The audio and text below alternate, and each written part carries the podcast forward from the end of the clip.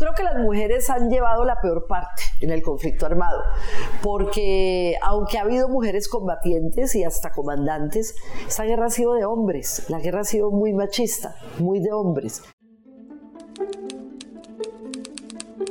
Bienvenidos a Así lo vivimos, periodistas en el conflicto. Un proyecto de la Universidad Católica de Pereira. Dejemos que las historias de estas mujeres nos inspiren. Podcast Voces del Periodismo. Informar sobre el conflicto armado siendo mujer periodista en Colombia. La mujer colombiana, al igual que la postura de todas las mujeres a lo largo de la historia, se ha visto involucrada en desigualdades sociales, políticas, culturales y laborales. En el campo periodístico no fue hasta la mitad del siglo XX cuando apareció la primera mujer con una columna de opinión. Por su parte, Emilia Pardo Umaña, también conocida como la doctora Kiki, es considerada la primera mujer periodista en Colombia y junto a ella aparecieron prejuicios y rumores sobre sus elecciones de vida. Sin embargo, eso no evitó que destacara por su trayectoria, pensamiento y sensibilidad. Es así como a partir de ese momento diversas mujeres son reconocidas por su labor dentro del periodismo y el conflicto armado. Las mujeres periodistas han tratado el conflicto desde el narcotráfico, las luchas paramilitares, el ejército, las guerrillas, las víctimas, las políticas de Estado y la manera en que se tratan todos los hechos que invaden los medios desde hace décadas.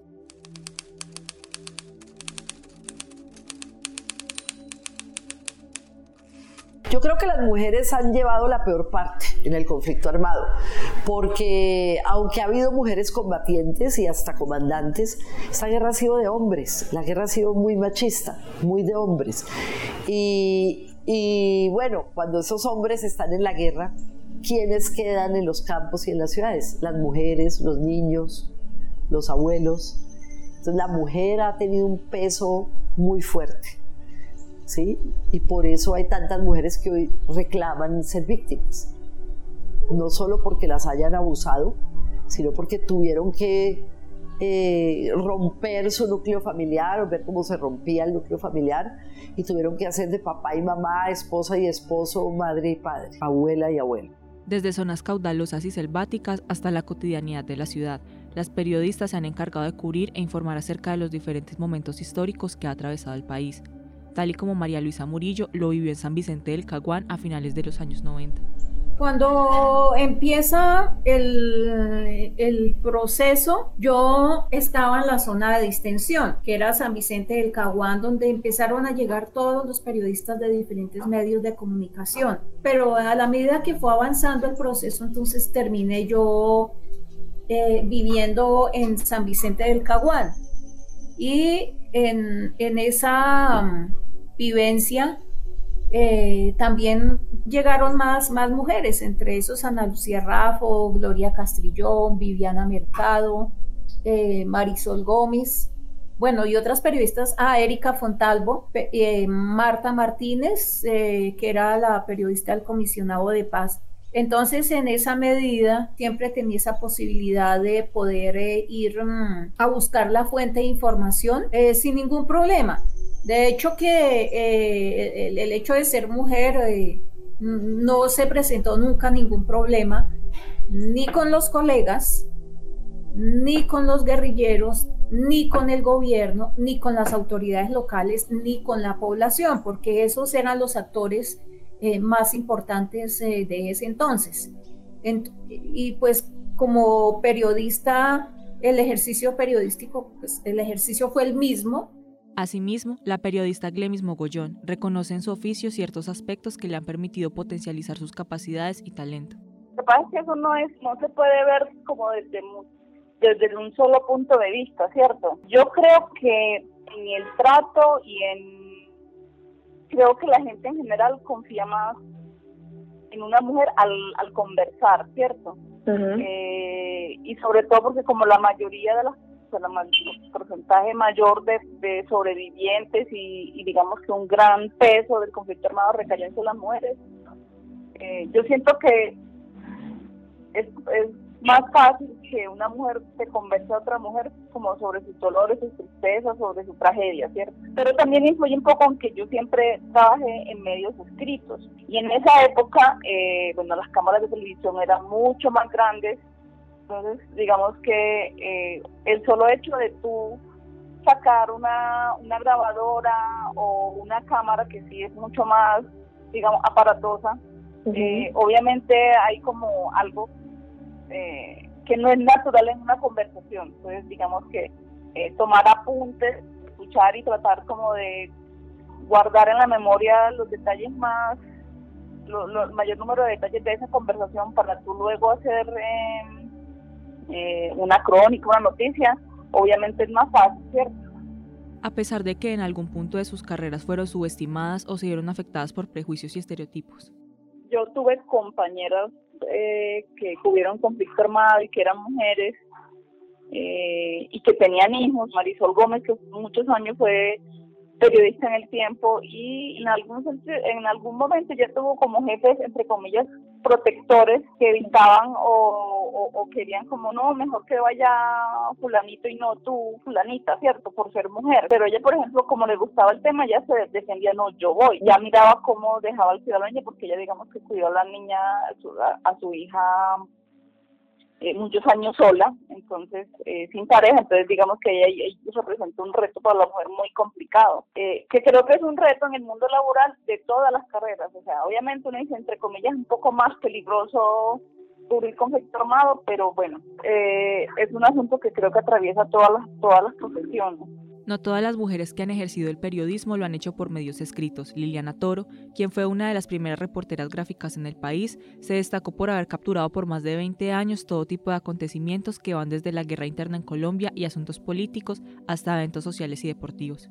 Uno de sus trabajos más importantes fueron las cinco fotografías de la liberación del doctor Álvaro Gómez en julio de 1988, previamente secuestrado por el grupo guerrillero M19. Por ejemplo, a mí me parece, me parece muy importante que haya una mujer dentro del conflicto porque la visión que tenemos las mujeres es un poco diferente a la de los hombres. Uno de todas maneras, por ejemplo, cuando yo estuve con las guerrillas, eh, pues a mí me pareció muy lindo tomar guerrilleras y pues, eh, ¿cómo se dice? Como darles la confianza, eh, poder estar con ellas, hablar con ellas. Me parece que puede ser como eso, no, no sé, no sé. Yo creo que el descubrimiento de una mujer en el conflicto es importante porque tenemos otra visión de las cosas, entonces eh, podemos, como se dice, como destacar un poco más algunas cosas de pronto.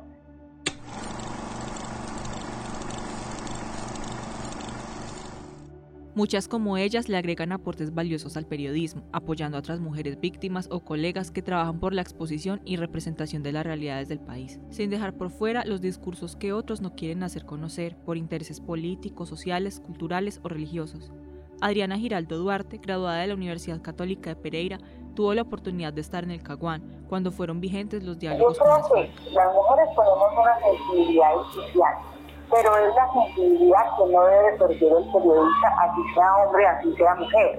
El periodista tiene que trabajar con los sentidos, el periodista tiene que escuchar, sentir. Tú no puedes ser periodista de esperar en, en, un escritorio que las autoridades te manden los resultados de la investigación. No, tú tienes que ir a ver con tus ojos, tú tienes que ir a preguntarle a los, tú tienes que recoger los datos, tú tienes que hablar las percepciones y sobre todo tienes que estar con los ojos de las víctimas, porque en todo hay unos intereses y unos hilos de poder que mueven las cosas. si tú estás del lado de las personas, del dolor de las personas, entonces quizá puedes obtener mejores productos y más sensibles. Ha sido el trabajo de diversas mujeres a lo largo de la historia el que ha permitido la libertad de expresión para periodistas como María Luisa Murillo, Liliana Toro, Olga Bear, Adriana Giraldo, Glemis Mogollón.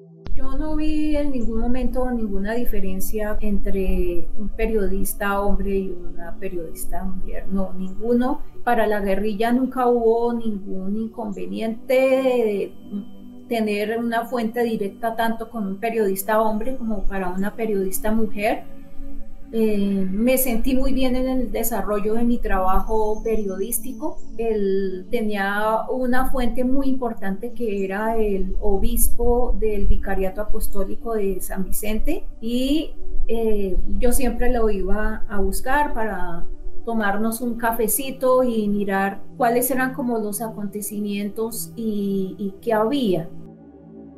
A pesar de que la profesión, como lo asegura Glemis, aún invisibiliza la importancia del enfoque de género.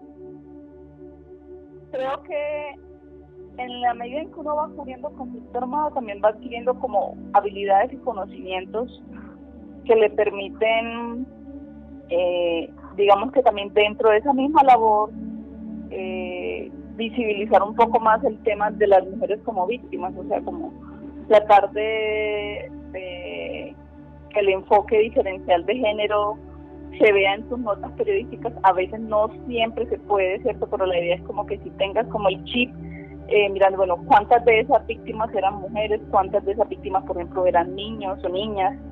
eh, yo creo que es una cosa que se va como adquiriendo con el paso del tiempo y que no es una sola mirada. O sea, toca mirar como desde muchos escenarios eh, y desde muchas, o sea, yo creo que inclusive tú ves ahora, por ejemplo, las personas que militan o que están convencidas y verbalizan y expresan a todo momento el asunto de la equidad de género, en general esas personas son estigmatizadas o rechazadas, inclusive se les burlan en la, en la cara porque digamos, siempre tienen eh, en su discurso y en su, en su expresión el tema, bueno, las mujeres, ¿cómo vamos en ese asunto o cómo nos afecta a las mujeres? creo que el, el, sistema patriarcal, más, más, que el machismo, es algo que nos atravesará todavía por un buen tiempo. Sin embargo, continuaron firmes en su ley y con lo que se han propuesto como periodistas con el objetivo de mantener sus temas, ideales, posturas y voces que le permiten crear unas características propias de sus formas de contar la guerra colombiana a partir de relatos de color, que conmueven y solidifican las cifras con un sentido humano, real, que comprueba la necesidad de generar una reparación a las víctimas a través de una memoria histórica que dé justicia y reconocimiento de la violencia por la que ha atravesado el país.